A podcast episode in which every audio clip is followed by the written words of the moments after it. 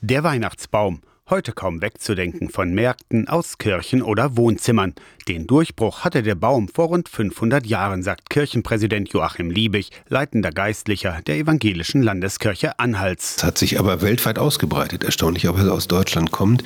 Genau genommen gibt es das schon seit dem Mittelalter und es hat dann so im Biedermeier seinen Siegeslauf begonnen. In der Bibel taucht so ein Baum gar nicht auf, also ein heidnischer oder germanischer Brauch. Nein, findet Friedrich Kramer, Landesbischof der evangelischen Kirche in Mitteldeutschland. Das ist völliger Quatsch. Also es gibt nichts Christlicheres als den Weihnachtsbaum, denn in der ganzen germanischen Mythologie taucht weder eine Tanne noch eine Fichte auf. Das spielt da alles keine Rolle. Was aber gehört nun dran an die Tanne oder die Fichte? Eine Regel dafür gibt's nicht und so ist der Baumschmuck eine Frage des persönlichen Geschmacks.